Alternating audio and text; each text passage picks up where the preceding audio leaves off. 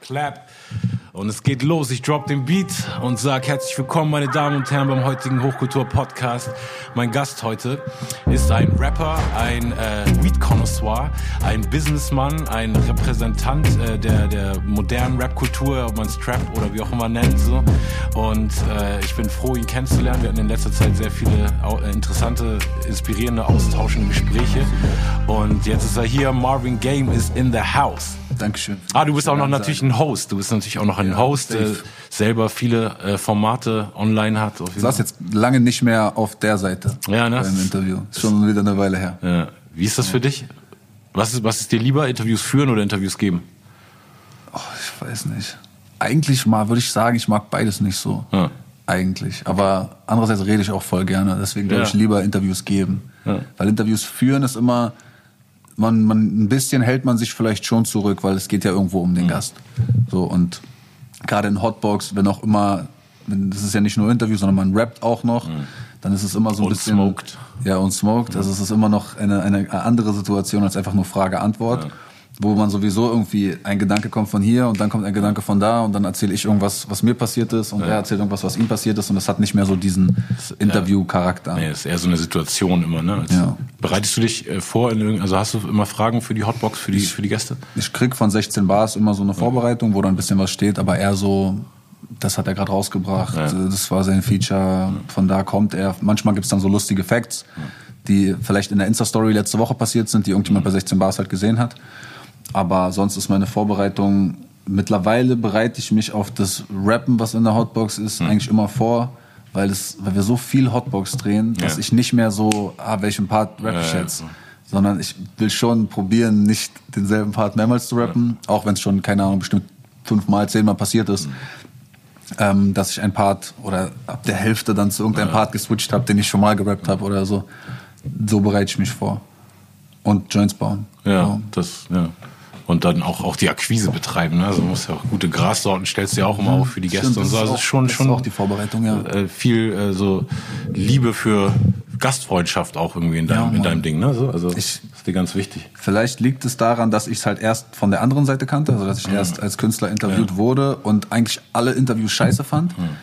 Mhm fast alle. Natürlich habe ich ein paar coole Interviews gegeben, auch Shoutout TV Straßensound und so, richtig, also nice Interviews, aber auch da die Gastfreundschaft ist unglaublich. Mhm. Da wird's immer herzlich, immer höflich, wenn es drauf ankommt, wirst du irgendwo abgeholt, wird, äh, wirst du jetzt, jetzt nicht nur generell bei denen, sondern ich, für, für mich war das dann so wichtig, ich, ich, ich habe immer gesagt, der, der Künstler soll sich fühlen, als ob sein Arsch gepudert wurde, mhm. aber niemand hat seinen Arsch berührt. Mhm. Niemals, bloß nicht. Weißt du, ganz weit weg von seinem Arsch, aber er soll trotzdem so nach Hause gehen. Ja.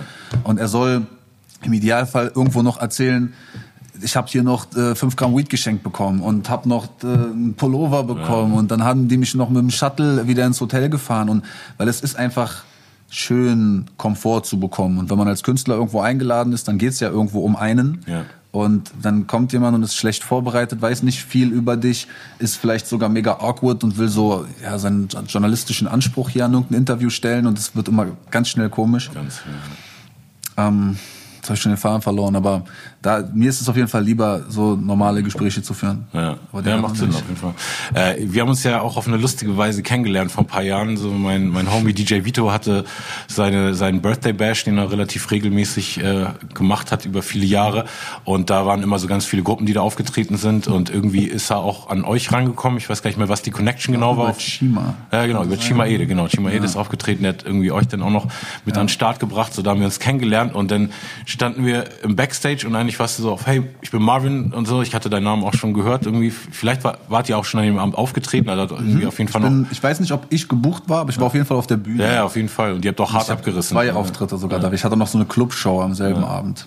Und dann war irgendwie das, das Ding so, dass, ähm, irgendwie, es geht ja oft, wenn du Leute kennenlernst, entweder so Love oder Hate. Und das war irgendwie so ein geiles Mittelding, weil es war kein Hate, aber du hattest so ein Problem mit irgendwas, äh, was ich gemacht habe oder beziehungsweise mit der Darstellung ähm, von, äh, ich habe mit Chefcat so ein Album gemacht, so in zwei Tagen mal im Red Bull mhm. Studio, so über Nacht und da haben wir auch überwiegend so, also fünf Beats waren das, das waren äh, äh, alles so Trap, cloudige Beats und wir haben eigentlich relativ Freestyle-mäßig, also so alles on the spot geschrieben und eigentlich coole Songs gemacht, aber der Hauptsong war so ein bisschen albern, so ja. dieses äh, Punani Tsunami. Äh, und, und da haben wir auch noch ein Video dazu gedreht, was so ein bisschen diese Faktoren unterstrichen hat, so, wo ich ja. mir gar nicht so viel bei gedacht habe. Irgendwie so, weißt du, ein paar Go Fake Goldketten umgehängt und irgendwie dann noch eine Alter an der Stange im Red Bull mhm. Studio tanzen lassen und so. Und das fand ich super interessant und hat mich auch, äh, also hat dich sehr in meiner Gunst irgendwie steigen lassen, dass du so zu mir ankamst und meinte so, ey, ich habe das gehört, was ihr gemacht habt und da sind echt ein paar geile Songs drauf, aber diese Hauptsingle ist voll scheiße. Ihr macht euch voll lustig über unsere Art von Rap. Mhm. So, und das war natürlich in meinem Kopf erstmal so, weißt du, erstmal als jemand, der es eh schon so lange macht, weißt du, und auch der sich bewusst ist natürlich, dass aller Rap immer von irgendwo anders kommt, bis er hier ankommt, war ich so ein bisschen so, wieso? Ich meine, ihr macht ja auch nur, was die da drüben machen sozusagen und ich mache das jetzt eben auch und was ist jetzt das Problem? Und dann habe ich ja auch eure Show gesehen und so gesehen, so nee, das ist wirklich bei euch deiner Generation, deinen Jungs, mit denen du so aufgewachsen bist und in diesen Musikkontext reingewachsen mhm. bist, das ist genauso natürlich wie, wie für mich meine Art von Hip-Hop natürlich war. Das einfach Boom, Chuck, Boom, Chuck, ja. wir freestylen, wir stehen im Cypher, da ist ein DJ, der scratcht. Genau, das war ja, glaube ich, auch, warum genau, mich das überhaupt triggert. Genau, warum, voll. Dass ja. ich mir denke, dass, ein, dass jemand wie du und Chefcat, mhm. zwei richtige Künstler, die voll die krasse Sozialisierung mit. Musik haben, die so viel verschiedene Musik auch schon gemacht haben und, und erlebt haben, machen sich über diese Musik jetzt lustig. So. Also obwohl ich immer noch betonen muss, dass ich es nicht so empfand. Also eher immer fand, wir haben uns dann über uns selbst lustig gemacht als ja. über das komplette Genre. Aber ich fand es eben glaub, super interessant zu sehen, dass du, weißt du, so ja. mit was für einer Passion du so für die, die Kultur einstehst. Und auch als ich dann die Show gesehen habe und einfach so gesehen habe, wie ihr das schon, das war ja jetzt schon fünf Jahre her oder so, oder sechs oder mhm, sieben, also auf jeden Fall. Oder 16 genau, und da, ihr hatte das Autotune-Ding schon voll am Start, auch für live. Und es mhm. war einfach wirklich so, die Art, wie die Crowd auch reagiert hat mit eurer Musik, war, war auch voll so ein, so ein New Wave-Ding, weißt du, war auch echt voll anders als alles andere an dem Abend. Und da war ich so auf, okay, nee, das, das begreife ich und respektiere ich krass so. Und äh, das finde ich auf jeden Fall cool. Und dann auch seitdem wir ähm, jetzt in den letzten paar Monaten ein bisschen mehr Kontakt hatten, ist mir auch so aufgefallen, du bist auch einfach hast du krasse Leadership Skills irgendwie, ne? Also du bist auch in deinem Team irgendwie so hast irgendwie so geschafft, so viele Leute um dich äh, zu zu scharen und bist so ein bisschen in deiner Welt, glaube ich, was ich so in meiner bin. Weißt du, einfach jemand, der so seine Plattform hat, irgendwie immer am Hasseln ist, aber es ist auch ganz wichtig, super viele Leute mit reinzubringen und, halt und nicht irgendwelche Leute. Ja, genau, also, genau seine die richtigen genau, Leute an den richtigen Stellen, Leute, auf die man sich verlassen kann, Leute, die aufrichtig und ehrlich sind. Und wenn man aber irgendwie, also das war ja auch schon bevor es irgendwie erfolgreich war. Ja weil man, was ich immer gemacht habe, ob es jetzt Rap war, irgendwann habe ich dann auch mal Videos gemacht mhm. oder äh, Partys veranstaltet und so. Und es haben sich immer irgendwelche Leute halt so da rangehangen oder haben sich drumherum gebildet. Ja. Aber wenn es um die Musik geht, war es nie so ein Business oder Geld machen oder so, sondern es war einfach nur, ja, wir wollen hier irgendwie geilen Scheiß machen. Und dadurch hat sich so ein geiler Kern gebildet an Leuten, die Musik miteinander erstmal machen, wenn es dann äh, um die Mischer, Produzenten und Künstler halt so bei uns geht, aber dann weiter darum dann um die Fotografen, mhm. Videografen, die auch alle so, oder was heißt alle, zumindest ein, der Kern schon am Start war, wo es, mhm. wo wir uns nur unsere Schulden geteilt haben. Ja. Und diese, äh, viele Leute sind halt bis heute mit am Start und weil wir immer eine sehr transparente, ehrliche, coole Art miteinander haben, ist es so, bleibt es halt auch dabei. Ja, aber sowas muss man ja auch irgendwie lernen. Ne? Also mhm. hast du äh, irgendwie eine Erklärung dafür, warum du so in deinem Umfeld sozusagen, weißt du, der ich, ich frage mich das eben auch mhm. manchmal bei mir, weißt du, ich war als Teenager und als Kind, also wenn ich zurückdenke, meine ganzen Komplexe, weißt du, und mhm. alles Negative in mir, so gerade so mangelndes Selbstwertgefühl überschattet in meiner in meinem Rückblick total meines mein Skillset, weißt du. Ja. Und trotzdem habe ich aber irgendwie so, so, so einen Impuls gespürt, so dass weißt du, dass meine Leidenschaft mich dahin getrieben hat in diese Position, wo ich dann auf einmal trotz so viel Unsicherheiten und so, weißt du, so in so einer, okay, jetzt bin ich auf einmal der Boss, ich kann Leuten Jobs geben. keiner mit. Das ist ja. Oder natürlich kriegen die Freunde mit oder ja. mit denen man drüber redet oder wenn die Leute nah an dir, mit dir arbeiten, aber keiner deiner Zuhörer sozusagen oder auch nicht jeder Einzelne im Team kriegt jeden Zweifel, den du irgendwo in dir hast, mit aber alle müssen irgendwo mit dir, an dir und deinen Projekten arbeiten. Das ist schon eine sehr große Verantwortung, mit der es, glaube ich, oder für mich auch sehr schwer ist, irgendwie umzugehen und mhm. zu sagen, ja, ich bin hier der Chef und du machst das und du machst das, ist mir eine der unangenehmsten Positionen, die ich mir vorstellen kann, mit Leuten zu reden. Ja, aber genau, ich glaube, aber wenn, wenn es auch die richtigen Leute sind, dann redet man ja auch nicht mit genau, denen in so einem Befehlston, sondern mhm. ist genau dieses, dieses Augenhöhe-Ding. Ne? Ob es jemand ist, der eine Grafik macht oder ob es jemand ist, der mir finanziell möglich macht, äh, dass ich mein Album machen kann. Ich rede mit denen auf derselben Ebene. Ja. Und vielleicht ist das einer der Skills, die wichtig dafür sind. Mhm. Und ich glaube auch, so ein bisschen dieses Best of Both oder Best of All Worlds so zu sein. Ich bin irgendwie in Moabit aufgewachsen, mhm. war dann aber auf einer Privatschule. Mhm. Bin von der Privatschule rübergewechselt auf eine äh, staatliche Sportschule, die übertrieben asozial war. Okay. Und äh, also parallel zur Schule, wo irgendwie viele gut betuchte Leute waren, dann wieder aber nach Hause nach Moabit ins Studio, wo dann so überall Dealer an jeder Ecke und das ist irgendwie so die Perspektive. Mhm. Und dann auf der Privatschule, ich muss halt lernen, mit dem einen reden zu können und mit dem anderen reden zu können, ohne mich prügeln zu müssen oder ohne dem bewusst auf die Füße zu treten oder was weiß ich. Und da, glaube ich, ist es dann halt mir auch heute irgendwie einfach, dass ich ein Interview mit, weiß ich nicht, einem Ami-Rapper führen kann oder aber auch ein Interview mit äh, einem meiner Homies. Mhm. So, das ist einfach mir irgendwie immer schon so völlig egal. Ja wer du bist eigentlich. Mhm. So, solange du cool bist und es interessant ist, sich mit dir zu unterhalten, mhm. kann das Gespräch stundenlang dauern. Ja. So. Ja, ich glaube, Selbstreflexion ist auch so ein, so ein wichtiges Ding. Also genau über die, wenn es um diese dieses Feingefühl geht, mhm. mit, mit Leuten zu interagieren. Nicht nur so, was denke ich mir, so, sondern auch spüren, ne? so wie kommt was an. So. an ja, und äh, als, als wir neulich mal geredet haben und du erzählt hast, wie du dir so dein ganzes Business-Konstrukt aufgebaut hast, fand ich es eben auch so, wie, wie alt bist du noch?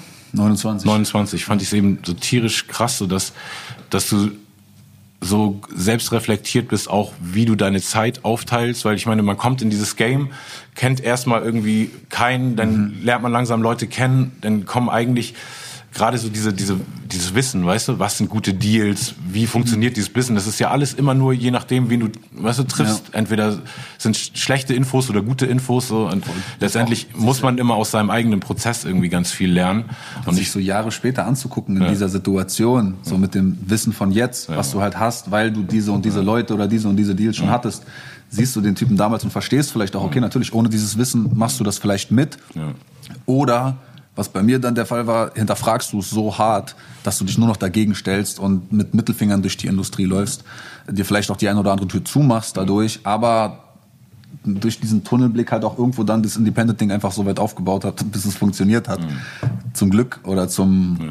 vielleicht auch äh, zur Bestimmung, weil man einfach nur gemacht hat und ja. das dann halt dahin geführt, ähm, geführt hat. Aber du hast immer Independent, also hast du das nie beim irgendeinem Major unterschrieben gehabt, oder? Also ich habe halt bei Belief im Vertrieb ja. so die ganze Zeit, war mit allen mal irgendwo am Tisch und habe mir überall mal Verträge angeguckt. Aber auf der Ebene, wo Künstler bei Labels signed und weiß nicht 80 Prozent abgibt und sämtliche Verantwortungen abgibt, weiß ich nicht. Dafür bin ich dann vielleicht doch, da will ich zu sehr Kontrolle ja, über meine Sache haben und hab die halt auch schon. Ja. Also ich könnte jetzt gar nicht zehn Songs irgendwo abgeben oder so wie, ich habe neulich mit einem Künstler gequatscht, der halt Popmusik macht und der sagt, der schickt dem Label 20 Songs und dann sagt das Label, ja den und den nehmen wir. Mhm. Und so entsteht dann dein Album irgendwann. Ja. Das kann ich mir gar nicht vorstellen. Ja, das, das, ist, echt, so und das ist echt schlimm. Und so war dann oft das Gespräch mit Label zu mir so, ja okay, hm, ja können wir dir dann vielleicht anders helfen? So gibt's eine andere Art von Partnerschaft oder willst du Booking oder willst du Merch oder so? Und so habe ich mir dann halt ein bisschen was hier geholt, ein bisschen was da, ein bisschen was da und irgendwie ein geiles Team aufgebaut. Aber wie hast du so dein, wann hast du angefangen? Also wann, mit wie vielen Jahren sozusagen warst du das erste Mal auf der Bühne oder hast du released? Das erste Mal. Also als Marvin Game richtig. Als Marvin Game habe ich mit 2000, 2007 Sieben. ein erstes Mixtape okay, rausgebracht. Vor 13 Jahren so, also ja. schon noch als Teenager. Ja, safe. Ja. Mit 16. Was war das für ein Business-Konstrukt? Äh, also, oder was hast du da, was hast du da für Leute um dich rum MySpace. gehabt? Okay, ja, nee, gut, das, war, nee, das war Morten, also mein Bruder Morten ja. und Max, Mr. Max aus Moabit, mhm. die beiden haben zusammen gerappt. Mhm. Ähm, beziehungsweise die haben beide für sich gerappt und haben dann irgendwann ein, ein Tape zusammen gemacht. Und da, ich war dann da gerade so 15 oder so und war dann für mich halt voll cool mit meinem älteren Bruder abzuhängen, der 18, 19 war und so und die rappen und ich fand es halt auch interessant. Rapmusik hat mich die ganze Zeit irgendwie begleitet und fand es immer cool zu sehen, was er da macht. Und dann haben wir einfach nur in der alten Wohnung in Moabit, die jeder, der uns aus der Zeit oder eigentlich auch fast bis heute mhm. kennt, kennt diese Wohnung, kennt diese Couch, kennt diese Küche.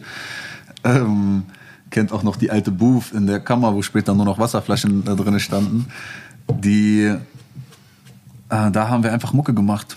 Und irgendwann kam uns die Idee, weil wir ja Moabiter sind und die 21 überall hochhalten, komm, wir releasen jetzt jeden Monat am 21. Mhm. ein Mixtape mit 21 Songs. Wow. Waren aber auch ein, eine, war eine große Crew dann mhm. irgendwann. Es waren jetzt nicht nur Morton, Max und ich, sondern da kam dann noch, äh, Hang war noch dabei und äh, Zack und Jay Delicious und bla. Das war eine, ein riesen ähm, Konglomerat, haben wir immer gesagt, von Rappern oder Künstlern. Viele Rappen haben gar nichts mehr mit Rap zu tun von damals. Aber da hat es für mich so angefangen. Da bin ich Rapper geworden. Jeden Tag rappen, jeden Tag Battle Raps schreiben, jeden Tag Punchlines. So. Das war dann ja noch so ein bisschen, was sagst du, 2007? Ja. Das war dann ja eigentlich so quasi das schon noch entweder so Peak oder schon so leicht absteigend, aber auf jeden Fall noch Agro-Ära. Ne? So? Also, so, ja. So Berlin Ja. war doch, also, oder? Aber da war Agro schon so, da war Agro schon, War schon ein bisschen- groß, schon Ja, fast, doch, genau. fast so Ah, okay. Sellout, wenn man sie Ja. Mhm. vergleicht mit wie sie ins Game gekommen sind. So, aber äh, trotzdem, ich habe gedacht jetzt nicht, dass du äh, Agro sagst, sondern dass du generell äh, das ge- gesamte Rap-Game ansprichst, was ja komplett Ja, ab, ja. abgeflacht ist da. Da war ja dann irgendwann, das waren ja genau die Jahre. Ach, waren das die Jahre? Ja. 2007 bis 2010 Stimmt, oder ja. 11. da habe ich auch kein Album released in den, in den Jahren. Ja. So die Zeit, in der mit Rap halt gar kein Geld gemacht werden konnte, zumindest was mir Leute erzählt haben. Und in so einer Zeit auch anzufangen zu rappen, wo du so, du kannst gar nicht ach, mit Rappen Geld verdienen. Ach, so ein Quatsch, Digga. Lad mal deinen Song bei MySpace hoch und erzähl mir mal was von Geld verdienen mit Rappen. War ja gar nicht, stand irgendwie gar nicht im Raum. Aber eigentlich ein Vorteil, ne? das was ich jetzt auch immer so sage, wenn Leute mich fragen, so dieser Vergleich alte Zeiten, neue Zeiten, sage ich so, okay, jetzt haben Künstler die Chance von zu Hause aus Stars zu werden, wenn das Talent und die Rahmenumstände es äh, irgendwie zulassen und andererseits haben sie fast nicht die Chance, äh, die Leidenschaft zu entwickeln, losgelöst von einem Karrierewunsch, was bei mir eben komplett so war, weißt du, weil keiner damit Geld verdient hat als Genau, ich. es- das darf nicht ums Geld gehen. Das ist so, wenn du, wenn du anfängst, Musik zu machen wegen Geld, dann kannst du auch wieder aufhören. Hm. Aber dann sieht man irgendwann, dass Geld gemacht wird und irgendwie oder also bei mir war es so, ich hatte gleich den ersten Deal, der war super schlecht, so wo das Mittellabel, also ich hatte immer gute Erfahrungen mit Major Labels, weil die immer eingehalten haben, was sie gesagt haben, so was man für einen Vertrag unterschreibt, weiß man ja vorher so. Ja. Und aber ich habe dann so, so einen Mittelmannsvertrag unterschrieben oder wir als Dynamite Deluxe bei so einem Indie-Label in Hamburg, die dann irgendwie 60 Prozent von all dem gekriegt haben, was das Label uns ausgezahlt hat. Und aber okay. auch so, der hat uns das so hingeschoben, so auf, ey, ihr müsst hier nur unterschreiben, damit ich für euch mit Emi äh, dealen kann. Und wir haben das nicht zum Anwalt gegeben, das war auch so ein Mentor-Typ für uns, weißt du, so ein bisschen so eine Vaterfigur, so im musikalischen Sinne.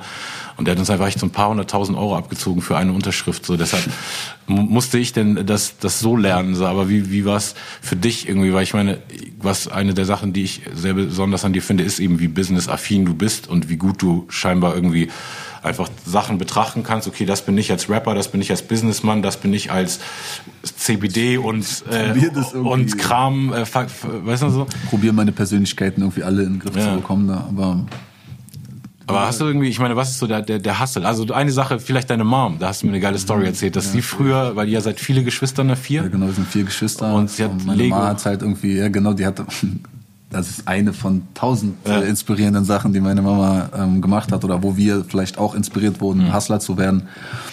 Die hat, äh, anstatt einfach nur Spielzeug zu kaufen und das dann halt zwei Wochen später liegt in der Ecke rum, immer Sachen gekauft und wieder verkauft. Mhm.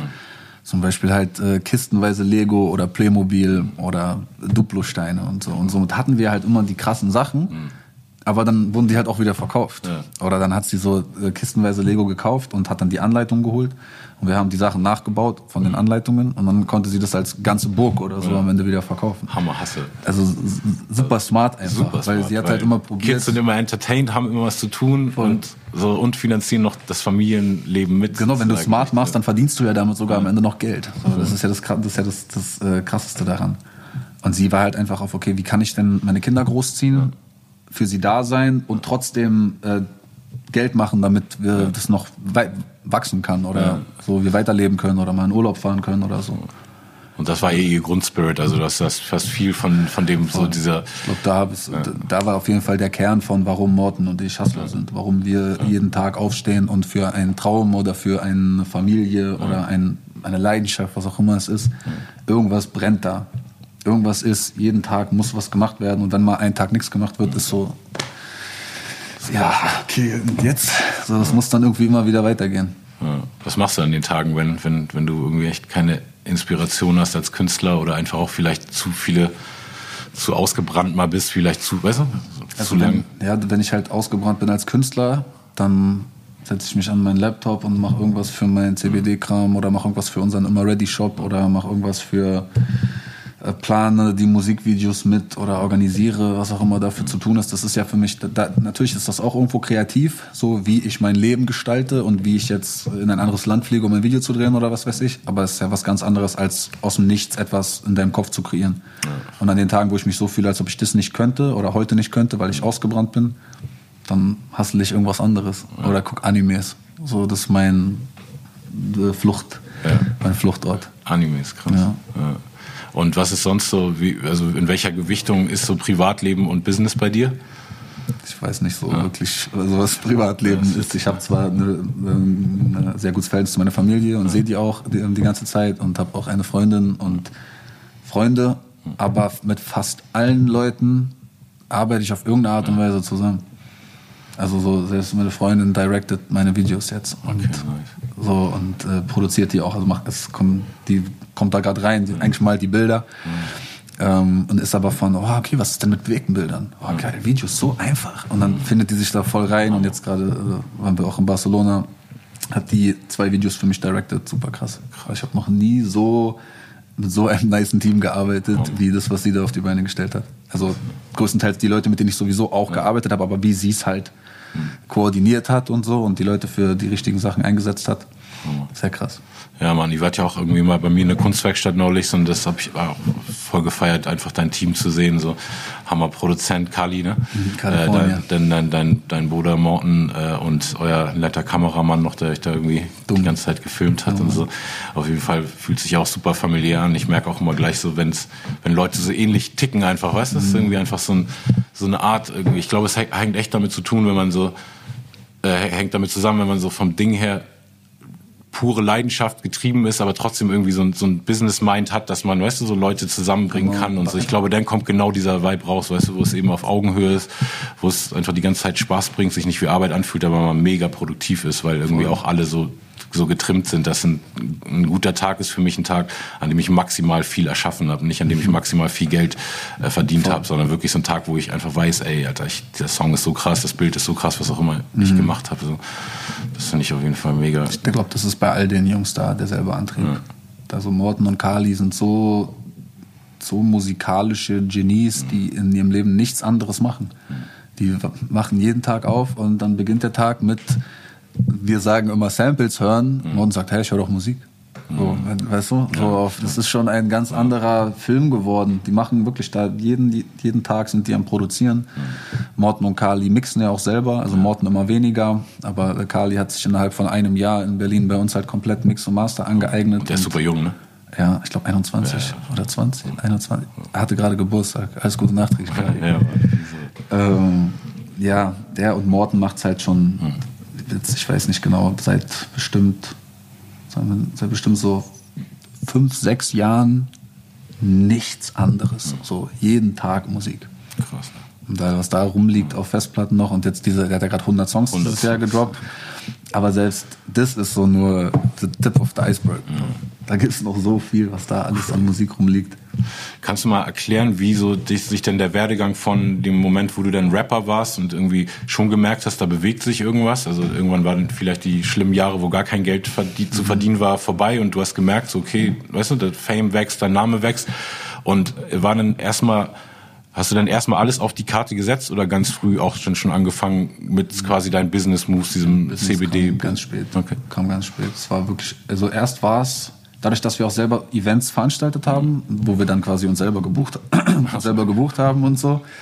Ähm, aus der, aus der Zeit kam es, glaube ich, dass ich einfach nur auftreten wollte. Mhm. Und egal, wo ich eine Bühne bekommen habe, Vorgruppe machen konnte oder sonst was, habe ich das immer mitgenommen. Und dadurch ist es dann so, habe ich gemerkt, okay, krass, ich kann hier auf dem Konzert, weiß nicht, Merch verkaufen. Oder äh, ich kann meine, ich kann mich, das habe hab ich dann später auch noch gemacht. 2018 war ich noch mit Crow auf Tour. Mhm. Und dann bin ich nach meinen Shows vor die Tür gegangen und sagt, Mixtapes, wer will ein Mixtape kaufen? Hydrated, out now, 10 Euro, heute Sonderangebot auf Marktschreier. Und habe halt Trauben um mich gesammelt und habe äh, jeden Tag einfach noch ein paar Honis vor der Tür gemacht. Und so diese Art von schnell irgendwo das Geld gerade abgreifen, weil es da ist in der Leidenschaft, die ich sowieso vertrete. Da, da ist, das war eher so der erste Business-Ansatz. Mhm. auch als ich angefangen habe, CBD zu machen, war das für mich auch okay. Ich bin jetzt gerade irgendwie bekannt geworden in Deutschland. Ich habe zwei Alben rausgebracht, die ein paar Millionen Aufrufe haben. Ich habe diese Hotbox-Videos gemacht, die überall gesehen wurden. Was mache ich denn jetzt? So, gehe ich jetzt äh, die ganze Zeit feiern, saufen, koksen, wie viele Rapper das machen, die Fame werden oder zumindest am Anfang ihrer Karriere, wenn es so, äh, so losgeht. Oder ziehe ich mich halt irgendwie so ein bisschen zurück und dann bin ich erstmal ein halbes Jahr nach Amerika gegangen und habe mir da die Weed-Industrie angeguckt. Nicht nur das so, aber das habe ich dann einfach viel mitgenommen und habe mir da die Gedanken dazu gemacht, so was kann ich jetzt, wie kann ich Marvin Game weiter noch zu einer Marke machen? Mhm. Wie kann ich da darüber hinaus, wer ich bin persönlich und wer ich in meiner Musik bin, was eigentlich fast das gleiche ist oder mhm. genau das gleiche ist, wie kann ich jetzt noch da ein Geschäft draus machen? Und dann kam mir diese Idee, eine CBD-Sorte zu machen. Mhm. Kurz darauf ging es dann los, dass das so in Deutschland äh, hier und da ein paar Läden gemacht haben. Kamen die Hanfbar-Jungs auf mich zu und wir haben das einfach gemacht. Mhm. Bis heute ist das äh, nicht so Business, wie ich mir Business als Business vorstelle, sondern es passiert halt einfach irgendwie alles und ja, da muss ich hier mal eine Rechnung schreiben und da mal so. Und das ist nicht so, ich bin auf jeden Fall nicht so ein Geschäftsführer, der versteht, was da alles passiert. Sondern nee, nee, ich, eher so, eher du so leitest der, mit Spirit so. Genau, es ist eher so das und ich probiere Leute um mich rum zu haben, die an der richtigen Stelle mhm. so was Buchhaltung oder was mhm. Äh, Account Management und so eine Sachen halt angeht, weil da bin ich ich kann nicht mal eine Rechnung schreiben. Hm, ich, nicht. So, ich, ich verstehe schon das alles und wenn ich mich jetzt daran setze, nee, klar, wir können schon lernen, könnte ich so, das machen. Natürlich, aber, aber es ist, ich habe eine, ich habe eine Barriere in meinem Kopf, wie ich das früher aus der Schulzeit vielleicht kenne, wenn du eine Barriere für mhm. Mathe oder Physik oder sowas hast, dass du es einfach nicht lernen kannst. Ja. So, du willst nicht. Ja. Und für so viele andere Dinge habe ich so viel Begeisterung und habe so Bock, die zu lernen mach ich doch lieber das. Ja, genau, das denke ich auch. Also das war auch, was ich vorhin meinte, dass du einfach so irgendwie äh, als du mir neues mal erklärt hast, wie, mhm. wie du dein Business aufteilst, irgendwo war das so, da habe ich gesehen, so, das ist äh, irgendwie albern, wenn ich jetzt nur Rapper bin, habe ich auch die anderen Businesses, weißt du so, und dann diese Marke, mhm. so, und dann hast du aber auch gesehen, so, okay, jetzt bin ich da zu viel in dem Business-Ding drin, da mache ich eigentlich Sachen, die könnte ich viel besser delegieren, weil es scheißegal, ob ich eine Rechnung oder E-Mail ja, schreibe genau. oder mein Homie, der das vielleicht Voll. viel besser macht, so. Ja und dann dich wieder auch befreit davon. Also das finde ich eben so, so nice, wenn Leute schon so früh einfach, weil das muss dann ja Intuition sein, wenn du jetzt nicht sagen mhm. kannst, so, ey, ich habe mich genau an dem orientiert oder der Typ kam zu mir und hat gesagt, ey Marvin, du musst so und so machen, sondern ja, ich habe mir manchmal so eine Sachen reingezogen, ja. mich mit so Freunden getroffen, die Firmen leiten, mhm. die mal, die zu mir halt meinten, yo Bro, du musst das, du, hör, hör, mir mal zu, triff dich mal mit mir. Mhm. Und dann ziehe ich mir das so rein, wie die so diese Pyramiden machen, mit hier das ist der CEO, okay, also war Dings. schon so ein bisschen dieser. Aber ich habe ja. nichts davon verstanden und habe nichts davon übernommen. Aber schon diesen Kern verstanden, so, okay, Marke. Alleine, dass man sich als Marke sieht, das, weißt da du? Da muss ich sagen, da ist eine, also das habe ich schon irgendwie immer, mhm. also zumindest seit ich angefangen habe, Mixtapes rauszubringen mhm. oder auch aufzutreten. Ich bin auf der Bühne, ich mhm. muss ja irgendwas repräsentieren. Mhm. Sei es auch die Kleidung, die du trägst, jedes T-Shirt, jedes äh, Item, was du anhast, ist irgendwo Werbung. Mhm. So, so eine Sache ja, stimmt, ich schon, da war sowas, deine Generation wahrscheinlich schon viel bewusster als bei uns. Früh, genau, stimmt, sowas ja. habe ich ganz früh verstanden. Ähm, aber da war, da hat auf jeden Fall Michael Jackson der, der deutsche Michael Jackson ja. eine Rolle gespielt. Da war ich 2016, war ich viel bei ihm und habe da, also ich habe eine EP zu der Zeit gemacht ähm, und er hat mir bei den Videos geholfen. Mhm. Und irgendwann hat er angefangen, mir so ein bisschen äh, zu sagen, ja, guck mal, hier äh, haben die angefangen, diese Tafel voll zu schreiben auf guck Marvin Game, boom. Mhm. Und dann habe ich verstanden, was der Kern davon ist und warum man das macht. Und habe von da, glaube ich, seitdem sehr viel, so sehr viel bewusster darauf geachtet. Ja. Es ist aber auch ein bisschen Käfig manchmal, sich so eine Gedanken zu machen. Also erst recht, wenn, wenn du jetzt anfängst, Musik zu machen und vorher darüber nachzudenken, was deine Marke was ist oder so. Und das ist, ja. da mache ich zu. Dann gehe ich, also wenn ich so einen Tag habe, wo ich so denke, kann ich nicht ins Studio gehen. Ja. Ich kann nicht ins Studio gehen und dann irgendwas, das ist dann so langweiliger, unauthentischer ja. Rap. Aber wenn ich einen Tag habe, wo ich einen befreiten Kopf habe und wo ich wirklich nur das, was in meinem Leben passiert, äh, erlebe und nicht mir so viel Gedanken darüber mache oder was ja. mir in Zukunft passiert, dann mache ich geile Mucke. Und so, so kann ich das irgendwie voneinander trennen, dass ich dann sage, okay, ich gehe jetzt halt einfach äh, zehn Tage nach Hamburg ja. ins Studio und mache nur Mucke. Ja. Muss zwar auch da manchmal dann morgens noch meine Posts oder meine E-Mails oder sowas machen, aber es ist dann so, okay, ich mache das jetzt eine Stunde und danach Handy am besten aus und einfach nur Mucke machen. Dann kriege ich es hin, so in, in, in meinen Künstlerfilm wieder zu kommen. Und dieses äh, CBD-Business, was du dir mhm. als Side-Hustle gesucht hast, ist ja auch ähnlich wie ich mir ein Restaurant, was ich neues geschlossen habe, mhm. aufgebaut habe und irgendwann gemerkt habe, scheiße, ich habe angefangen zu rappen, als noch das noch kein Beruf war, mhm. bin damit derbe erfolgreich und reich geworden und jetzt mache ich ein Restaurant auf und es ist viel schwerer, Leuten Essen zu verkaufen, als, als Rap darüber, wie geil ich mich selbst finde. Weißt ja, du, also das ist doch das super absurd. Und du hast dir jetzt eben CBD ausgesucht, was ja auch so einen super weirden, semi-legalen Status in Deutschland mhm. hat. Ne? Also so wie ich es verstanden habe, sind alle Produkte, die nicht rauchbar sind, erlaubt. Also es gibt CBD-Öl und CBD-Salbe und CBD-Tee, der legal ist. Und diese Knospen äh, die man rauchen kann, sind je nachdem, wo man fragt. Wenn ich hier um die Ecke zu irgendeinem Späti in Berlin gehe, sagt er so, nee Bruder, das ist natürlich legal, so, ich, ja, ich verkaufe das doch hier, da steht doch Preis drauf. So, aber dann äh, weiß ich auch, dass die ständig irgendwelche CBD-Läden zumachen. Das, das ist ein, die Lage ist, ja. sie ist zwar mittlerweile relativ klar, mhm. aber trotzdem gibt's immer noch Razzien und gibt's mhm. immer noch Leute, die hier und da hochgenommen werden und teilweise wird man hochgenommen, weil äh, man die falsche, falsche Verpackungsweise gewählt hat, die nicht richtig versiegelt war oder die äh, als, als falsches Produkt beworben. Also wir haben es am Anfang auch als Tee beworben. Ich glaube, das war ein Problem. Ach so, okay. Es muss als Aromaprodukt oder so eingestuft werden oder als, also es gibt, es, ja. es, du musst so dich um die Grauzonen rumschlängeln. Mhm. Und dann gibt's, glaube ich, mittlerweile einen Weg, komplett legal zu sein, selbst mit den Blüten. Aber ich bin, ich blick nicht so, das weißt du, da ist wieder das Ding, so Business ja. ist dann wieder zu. Wenn jetzt jemand zu mir sagt, oder das 100% legal und ich habe das gecheckt und so, dann kann ich ihm vielleicht glauben. Und dann kann ich da, da auch wieder richtig reingehen. Aber solange das Grauzone ist, schon problematisch. Einer der Homies, mit denen ich das gemacht habe, Marcel, der saß einen Monat in U-Haft. Mhm. Und beide sind jetzt, Marcel und Badia, ähm, haben Bewährung bekommen, irgendwie acht und zehn Monate oder sowas. Aber gehen noch in Berufung und mal gucken, was da noch am Ende passiert. Aber es ist crazy, wenn man dann sieht, andere Läden sind übertrieben erfolgreich und ähm, haben gar keine Probleme, haben ja. keine Razzien. Und bei uns sind Warenwert von 100.000 Euro und Konten äh, eingefroren und so eine Filme. Hat das auch mit deiner Öffentlichkeit, meinst du, zu tun? Dass es irgendwie, wenn, wenn jetzt irgendein Wahrscheinlich. Silent Dude so einfach CBD in der Ecke verkauft, ist okay so, aber wenn du so irgendwie ja. als Sprachrohr für dieses Die Thema irgendwie auch mit, mit YouTube-Format und Songs darüber und Voll. jetzt habe ich noch das Produkt und so, glaubst du schon, dass es so ein bisschen so ein Instanzen in Deutschland gibt, die sowas dann checken, ja? Ich glaube, wir waren zu laut. Wir haben ja, ja auch, also wir haben, wir haben in Braunschweig, wo die eine Ladeneröffnung mhm. hatten, äh, die Hanfbar, haben wir von irgendeinem, ich weiß nicht genau wer, Bürgermeister-Type, der da zuständig ist, eine Genehmigung bekommen, dass wir die ganze Straße absperren konnten, eine Bühne aufbauen konnten und dann waren da halt 300, 400 Leute auf der Straße ähm, und haben da Konzerte gemacht, wir rauchen Joints und irgendwelche Kifferhymnen performt. Und auf einmal kommen die halt da mit 10, 20 oder ich weiß nicht mehr genau Mannschaftswagen, also richtig Kolonne auf alle voll bewaffnet und äh, stürmen in den Laden und nehmen da Sachen mit, paar, haben glaube ich auch noch ein paar Leute festgenommen und so. Und die ganzen, das sind nur so Kids und Hippies. Mhm. Alle sind so CBD, mhm. CBD und so. Also, das hat auf einmal so einen revolutionären Charakter bekommen, mhm. aber ich glaube dadurch äh, und natürlich auch durch, wir haben einen Werbeclip gemacht, äh, ich habe in einer Hotbox und sonst was immer darüber mhm. geredet. Das hat dann schon der eine oder andere, denke ich mal, mitbekommen und irgendjemand hat da ein Auge drauf. Aber vor, ich weiß gar nicht, ob ich das genauso sagen darf, vor Gericht war dann ein Polizeichef und da wurde gefragt, woher wusstet ihr, dass das illegal ist? Hm. Und dann hat der gesagt, ja, also wir haben uns das angeguckt auf dem Revier und abgestimmt. Ja, Demokratie, so. in full effect. Weißt du, natürlich siehst du diese Knollen, ja. hast keine Ahnung, ja, das ja, ist Gras, natürlich. Als ich zum ersten Mal CBD-Knollen gesehen habe, habe ich auch gesagt, das ist doch Gras. So, riecht nicht gut, aber ist doch Gras.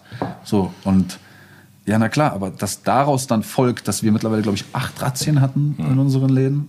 Und ja, keine Ahnung. Es ist ein spannendes Business, weil es ja, das Business ist gar nicht so, so wichtig, ist gar nicht so interessant. Natürlich ist es nice, damit Geld zu machen, aber viel wichtiger ist ja das Thema. Ja. Das soll ja verstehen, was CBD ist und dass CBD in so vielen äh, medizinischen Bereichen hilfreich sein kann und eingesetzt werden kann.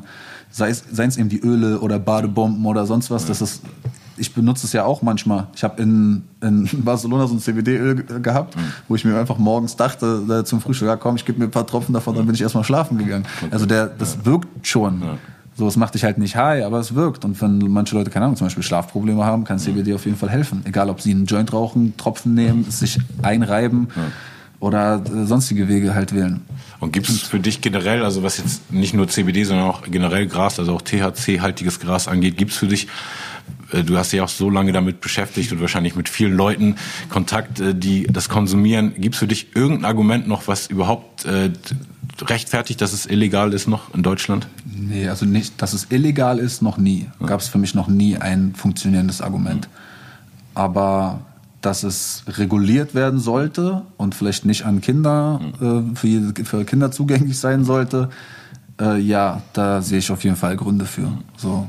Aber wenn man jetzt diese ganze Thematik aufmacht, dann sind die positiven Effekte, die man von einer Legalisierung und einer Aufklärung von Cannabis hätte, überwiegen so heftig die negativen Seiten, weil vor allem viele der negativen Seiten auch weniger werden würden, wenn Aufklärung stattfinden ja. würde. Glaubst aber auch, dass so das, das Stigma, wenn du einfach vergleichst, in den meisten Gesellschaften ist äh, Gras illegal und Alkohol ist legal, was natürlich immer auch von fast das Hauptargument von äh, Kiffern ja. ist, zu sagen so, ey, daran sterben so und so viele Leute, sagen wir mal jetzt einen THC-Toten. Ja. Aber meinst du, es ist einfach auch so ein, so quasi dass irgendjemand mal gesagt hat, so okay, wenn, irgendwas müssen die machen dürfen, weißt du? Also irgendjemand, der so oben stand, so, ich weiß nicht, ob es ein Herrscher war oder ein König und sagt so, ey, irgendwas müssen die machen dürfen, aber dann lass die saufen, weil dann sind die einfach irgendwie trotzdem noch willig im Hamsterrad zu funktionieren und die Kiffer hinterfragen eben zu viel. Ne? Irgendwann ist man so, warte, warum muss ich morgen um sieben Uhr aufstehen und dann an einem an der Kasse sitzen oder weißt du so? Einer, denke ich mal, einer der Gründe. Das ist schon irgendwie, also ich glaube so, der, es geht da gar nicht nur um das Ausmaß von, von wie kann die Droge dir schaden, sondern was macht denke, sie mit den, mit den Menschen. Ne? Safe. Das ja. ist auf jeden Fall einer der, der Gründe, mhm. aber der, ist, also das ist eher nur eine Theorie. Das ja. kann man halt irgendwo an nichts belegen. Was man aber belegen kann, sind äh, die Lobbyisten, die in den 20er oder 30er Jahren äh, dafür zuständig waren, dass Cannabis illegal wurde und dass es eine Schedule 1 äh, Drug zusammen mit Heroin geworden ist. Und das sind am Ende Leute, die irgendwo ihre Finger mit drinne haben bei Holz, Pharma, Öl. Äh, da weiß ich nicht, ob da auch Tabak, Lobby ist. Alkohol auch so? Tab ja, bestimmt auch. Tab also viele, mit der Legalisierung von Cannabis in, habe ich mal irgendwo Statistiken gesehen, in einigen Ländern hat der Konsum von Alkohol auf jeden Fall nachgelassen. Mhm. Weil die Leute gerne ihren Feierabend-Joint rauchen würden und mhm. nicht ihr Feierabendbier, wenn es legal wäre. Mhm. Auch die, das ist dann auch wieder das Thema von negative Seiten würden positiv mhm. werden. Mit der Aufklärung würde ja. viel Paranoia weggehen. Ja. Paranoia ist oft der Grund für Auslösung äh, von, von Angstzuständen ja. oder sowas, wenn du high bist. Und wenn du, wenn es legal ist, ist weniger Paranoia. Mhm. Okay, aber wo waren wir gerade? Eigentlich nur diese philosophischen Ansätze war. Also du meinst, warum äh, sich das so entwickelt hat, dass, dass die... Dass Ach so, genau, genau, genau, 20er, 30er Jahre. Ich denke eher genau, dass das, ähm, es steht dem Ganzen im Weg. Also mittlerweile gibt's äh, irgendwelche Statistiken, die dir zeigen, dass du auf derselben Fläche, wo du halt Wald anbaust, äh, du Cannabis anbauen könntest und viermal effektiver äh, Papier herstellen könntest. Wow. So, oder dass es Autos gibt, die auf Hanföl laufen können. Dass es so du kannst, äh, ich habe auch neulich gelesen, Ikea möchte komplett holzfrei gehen und auf Hanf gehen. Krass. Ikea, über so ein großer Konzern und das ist ja, da, da zeigt sich ja, wenn so riesige internationale Konzerne die Entscheidungen treffen, dass wir keine Scheiße labern, wenn wir davon reden, dass es viele positive äh, Gründe gibt, warum man legalisieren sollte. Und äh, wo du gerade meintest, dass äh, viele dann immer sagen, ja, Alkohol ist ja legal, aber Cannabis nicht. Das ist eins der, der Argumente, die, glaube ich, dafür sorgen, dass Leute das nicht ernst nehmen. Mhm. Weil es geht immer um den Rausch. Mhm. Es ist immer, ja, ich will ja. aber meinen Joint kiffen und high sein, genau wie ich saufen kann. Mhm. Aber darum geht's so auf Punkt 20 auf der Liste. Mhm. Erstmal geht's um den medizinischen Mehrwert von THC. Mhm. Dann geht's um den wirtschaftlich und gesellschaftlichen Mehrwert von THC, mhm. die, wie viel Jobs geschafft werden würden. Für mich, mein, wenn irgendjemand jetzt in dieser Krisenzeit, die wir haben, fragt, wie kommen wir da wieder raus? Legalisiert. Habe ich auch, das habe ich auch zu, zu Luise Amtsberg, als ich äh, im ersten Lockdown war, irgendwie während so einem Viva Con Agua Insta Festival, irgendwie hatte ich so eine Live-Schalte mit Luise Amsberg von den Grünen und habe auch gesagt, ey, warum jetzt in der Krise ja. nicht einfach Cannabis legalisieren und guckt euch einmal die Zahlen an. Ich weiß es nur von Kalifornien, als mhm. äh, Schwarzenegger das damals, ne, Kalifornien irgendwie ja. legal gemacht hat. Da war irgendwann mal die Statistik nur, was die an Bruttoumsatz, äh, Bruttosozialprodukt einfach mehr hatten, weißt mhm. also mehr Geld in der Kasse, nur weil einfach das legal war. Und in Oregon, wo mein Sohn bis äh, vor kurzem gewohnt hat, äh, seitdem es legal ist, gingen 40 Prozent von den extra Steuern, die eingenommen wurden, direkt ins Schulsystem. Also es sind Krass. ja auch Sachen, die man gesellschaftlich wirklich bewegen kann. Man hat einfach irgendwas, so ein wofür jeden Tag Geld ausgegeben wird von unglaublich vielen Leuten, was auf einmal legal ist. Und Jetzt guck mal, wie krass das ja. ist und wie emotionalisierend das sein ja. kann im Vergleich zu, ja, ich will meinen Joint rauchen, ja. weil ich darf ja auch Bier trinken. Voll, das ist so unwichtig. Klar, Rausch, Rausch, äh, Recht auf Rausch bin ich auch dafür und ich äh, verherrliche das und liebe das, meinen Joint zu rauchen. Aber wenn es darum geht, dass man jemand diskutieren möchte oder eine politische Diskussion über Legalisierung führen möchte, würde ich dieses Argument nicht mal ansprechen. und wenn jemand es ansprechen würde, würde ich probieren, es zu unterbinden und über etwas zu reden, wie zum Beispiel Menschen, die äh, Parkinson haben oder die die Tourette haben und ihre Anfälle damit irgendwie in den Griff bekommen. Stell dir mal vor, ein Mensch, der sein Leben lang so eine Probleme hat, kommt mit Mitte 20 darauf, dass er so eine THC-Pille nehmen kann und auf einmal ist sein Leid nur noch halb so schlimm. Das ist echt krass. Ja. Das ist doch voll, das bewegt einen doch auch. Das ist doch auch was, das kann doch, du kannst mir doch nicht erzählen, dass sich das kalt lässt. Außer du bist ein abgebrühtes Arschloch, was eh nur Geld machen möchte, mit dem, mit was auch immer für äh, Hintergedanken. Aber das sind für mich so die Argumente. Oder die Mutter, die ihr vierjähriges Kind äh, von Krebs äh, in, in, in der Krebsbehandlung ähm, mit CBD auch oder CBD auch zugeführt hat. Man kann jetzt nicht sagen, dass das Krebs heilt oder sowas. Und so also eine absoluten Statements über CBD sind auch sehr schwierig. Aber es gibt mittlerweile Wissen oder auch über THC äh, viele, viele wissenschaftliche belegte Studien, auch selbst von so äh, offiziellen Einrichtungen wie der Charité in Berlin und so, die ähm, positive Effekte bei diversen Krankheitsbildern halt beweisen. Ja. Und diese Stories, äh, denke ich, sind die viel, viel wichtigeren bei so einer Legalisierungsdebatte. Mhm. Und obwohl du all das weißt, was äh, Positives ausgelöst werden kann, hattest du jemals, also ich, ich hatte zum Beispiel so eine Phase äh, um die 30 rum, wo ich so immer wenn ich weggegangen und immer beim Rausgehen, so wenn ich, die, weißt, Leute mich auf der Straße angesprochen haben, ich, ich super oft diesen gleichen Satz gehört habe, ey, ich habe damals mhm. äh, bei Grüne Brille angefangen zu kiffen. so Und das war irgendwie, hat mich so abgeturnt, dass ich dann, weißt du, wirklich gemerkt habe, so krass, ich dachte trotzdem, jeder trifft seine Entscheidung für sich, so, aber habe dann noch mal reflektiert, so genau in der Zeit, wo ich angefangen habe zu kiffen, war eben auch Method Man, Rapman, How High, weißt du, das Video und ich stand einfach auch vorm Spiegel, hab so und den Rauch ausgeblasen, war so, oh, ich sehe auch so cool aus wie die und das war natürlich irgendwie auch, weißt du, so ja. nicht nur selbstgewähltes Schicksal, sondern irgendwas, was schon von außen beeinflusst war. Ja. Und weißt du, dass ich den Song echt auch ein paar Jahre nicht live gespielt habe, weil ich irgendwie Ach. dachte, ich kann es nicht mehr vertreten und dann irgendwann war es mir auch wieder scheißegal, so, mhm.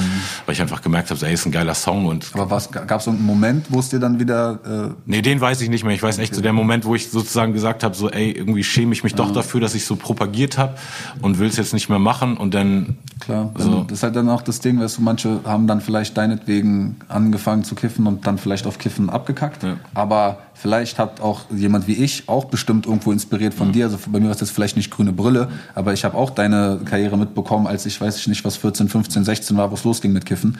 Aber mir hat das sehr viel Positives in meinem Leben gebracht. Danke, dass du sagst. Weißt du, was ich meine so? Also nein, aber dank, also dann nee, eher nee, danke. Ja. Weißt du, natürlich gibt es bestimmt auch das ja. Negativbeispiel, aber für mich ist es, mir hat das so viel Positives ja. gebracht. Also die schönen Momente, die ich hatte, mhm. die ich mit anderen Menschen geteilt habe, mhm. auf, auf einem, nach einem Joint, die Menschen, die ich kennengelernt habe dadurch, die, das Format Hotbox, was nicht gekommen wäre, wenn ich nicht diese äh, Kiffer-Rap gemacht hat, zu denen mich das inspiriert hat. Beats laufen, wir kiffen und rappen. Okay, also rappen wir über Kiffen. So.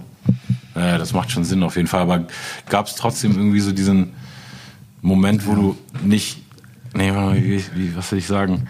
Äh, genau, auf dieses, weil du hast erzählt, du machst ja auch so ein, ähm, jetzt dieses Jahr leider nicht, weil ähm, überall Lockdown, aber mhm. sonst äh, hast du auch schon in Holland ja Festivals mhm. gemacht. So, und ich, ja, Festival, oder, ne, Festival so, ist die Idee. Genau, das ist die Idee oder ein Konzert auf jeden Fall, genau. wo ihr so richtig Fans aus Deutschland angekarrt genau. habt mit Bussen und dann irgendwie da so ein fettes Smokefest gemacht habt. Und ich denke so, vor allem wenn man so ein, weil irgendwie ist ja was fundamental anderes, wenn ich jetzt in eine Dispensary für Weed in Amerika gehe und wirklich so das Gefühl habe, ich bin in einer Apotheke und mhm. habe eben komplett, weißt du, diese ganzen positiven mhm. äh, und belegten oder weißt ja. du, ich, da habe ich einen Typ, der ist wie ein Apotheker. Ich sag so, ey, meine Schulter tut immer weh so und weißt du, ich hatte da wirklich in der Schlange hinter mir schon irgendwie alte Leute mit Arthritis in den Händen, Voll. so yeah, my husband he has the arthritis mhm. in his hands und dann okay, dann würde ich euch das und das, äh, weißt du, ja. oder oder auch schon AIDS äh, Endstadium Patienten mit so offenen, weißt du, diesen diesen Dingern einfach so hab alles da schon gesehen und ja. wirklich gesehen, es hat hat so ein so ein Apothekenflavor irgendwie und gibt mir auch so ein Gefühl, weißt du, ich kaufe mir irgendwie kann mir so spezifisch Sachen aussuchen Sachen mhm. auf eine Wirkung hin. Und in Amsterdam fand ich dann doch alles irgendwie, ich fand es immer exciting, aber irgendwie im Vergleich zu Ami ist es doch, das ist irgendwie so, so ein, das ist eher dieses Kiffer und weißt du so, und man sieht auch eher Leute abkacken, so, ne, so. Die und, Stores sind halt auch einfach teilweise 30, 40 Jahre alt. Mhm Also die, das, das Prinzip der Legalisierung war ja lange, oder mhm. der Teil ist ja nicht mal legalisiert, der Duldung oder so, wie es da in Holland ist, ist ja so viel früher gewesen als in Kalifornien. Die konnten ja so viel fortschrittlicher schon irgendwie reinsteppen da, glaube ich. Mhm. Plus, dadurch, dass es legal ist, ist das halt möglich. Mhm. In Holland ist ja immer noch nur geduldet oder eigentlich ist illegal, du darfst was, ein halbes Kilo oder so im Laden haben und müssen die immer von ihren Bunkern da immer irgendwo hin und her fahren und so eine Filme. Also das, das, das ist immer noch so. Selbst die Großen, selbst die Leute, die da das, das Game in der Hand haben seit 30 Jahren, müssen sich irgendwo noch dem Gesetz so ein bisschen beugen und halt aufpassen. Und das ist was anderes als in, in, in als wenn es halt komplett legal ist wie in Cali. Ich bin auch Amsterdam, also ich lieb's da auch, aber ich bin viel, viel, wenn es um die Cannabiskultur geht, viel lieber in Cali oder auch in Spanien. Mhm. Da ja, Spanien geht auch krass ab, ne? Barcelona ja. warst du ja auch neulich ja, gerade. Genau. Die, und habe ich dir auch gezeigt, diesen Clip von dem Laden, von dem Cookies-Laden da und so, die, wie das, das ist ein ganz anderer Flavor. Man will da abhängen. Das ist so wie, für mich ist es so wie Shisha-Bar in cool. Ja. So, ich kann Shisha-Bars, ich mag den Geruch nicht, ich krieg Kopfschmerzen, wenn ich das rauche. Da läuft immer Deutschrap ja. und da will ich irgendwie nicht abhängen. Ja. Und in diesen Läden läuft den ganzen Tag geile, smooth Musik. Entweder läuft da Reggae oder Rap-Musik. Da arbeiten immer entspannte Menschen, die voll höflich sind und Bock haben, dich äh, zu informieren. Und in Holland ist halt meistens eher so abfertig, abfertig. So hier zwei Gramm, okay, fertig. Am besten unbequem, dass du gar nicht da chillen willst in den Läden. So der Fastfood, äh, Fastfood-Style. Aber in Barcelona geben die sich mittlerweile richtig Mühe, das sind richtig geile Läden. Mhm. So, das ist mir auch viel, viel lieber. Okay. Äh, du hast erzählt von diesen Plänen, da dein Festival zu machen in, mhm. in Holland und da jetzt hinführend sozusagen du wirst erstmal einen Smoke Break machen, so der relativ, mhm. äh, glaube ich, synchron vielleicht zur Ausstrahlung dieser Folge äh, beginnt, so also irgendwann ja. so Mitte Ende des Monats. Äh, erzähl mal, wie, wie so deine wie der, wie der Gedanke kommt, ab und zu auch mal einen Break zu machen oder was, was du dir damit erhoffst oder für dich selber und du teilst ja auch dieses Experience, willst es komplett auch eigentlich mit deinen, mit deinen Followern und der ich Öffentlichkeit ja eh, teilen. Ich bin ja eh die ganze Zeit eigentlich irgendwie öffentlich, ja. ob es jetzt äh, Interviews sind, die ich führe oder ob es Musik ist, die ich rausbringe oder Social Media. Mhm. Irgendwie kann man mich ja die ganze Zeit verfolgen und so gehe ich dann halt auch damit um, wenn ich aufhöre zu buffen. Jetzt sieht man mich viel am Buffen, dann sieht man mich halt gar nicht mehr am Buffen und vielleicht andere Dinge tun. Ich weiß noch gar nicht, was dann genau passieren wird. Ich denke, was ich mir erhoffe, ist eine Überraschung. So, ich will jetzt gar nicht sagen, ich hoffe, dass es so sein wird, weil wird dann wahrscheinlich eh nicht so sein. Ich denke, dass sich gar nicht so viel ändern wird, außer dass ich mehr Zeit habe und mehr Geld. Und wenn dieses, wenn es um dieses Branding geht, weil das ja trotzdem auch so eine der Säulen ist, auf die dein Name äh, gebaut ist, hast du da aber jetzt keine, ich glaube nicht, keine Angst, dass irgendwie es wird Leute dich Leute geben, die so, oh, ich kann deine Musik jetzt nicht mehr hören, du bist kein echter Kiffer, du machst eine Pause. Ja, ist okay. Dem würde ich mal empfehlen, eine Pause zu machen. Ja. So, ähm, so sehr ich das auch liebe, ist es, glaube ich, auch wichtig, mal so Abstand mhm. und äh, Nähe zu sich selbst und Abstand von, von äh, äußeren Einflüssen zu finden. Und irgendwann war bei mir der Punkt, wo ich das Gefühl hatte, so roll ich den Joint oder rollt der Joint mich? Mhm. So auf, hab ich es überhaupt ja. noch, so entscheide ich überhaupt selber jeden Tag. Ja. Keine Ahnung. Und du rauchst ja pur, ne? Weil ich bin manchmal nicht so sicher, ob ich vielleicht einfach so viel rauche, weil ich, mhm. weil ich tabakabhängig bin, so, weil einfach zu also, dieses, ne? Safe. Ja. Jeder, der mit Tabak raucht, ist nikotinabhängig. Ja, du hast ja gerade gesagt, du willst auch trotzdem immer weiter. Ja, das heißt ja nicht, dass es jetzt, äh, dass, also auch mit Nikotin sollte man eine Pause machen. Sogar noch viel eher, denke ich, weil das der, den Körper ja die ganze Zeit auch noch anders angreift als Cannabis. Mhm. Aber ich wollte einfach, ich wollte schon vor einem halben Jahr oder so hatte ich so einen Moment, wo ich dann dachte, ja, ich habe irgendwie keinen Bock mehr und irgendwie nervt mich der Joint gerade.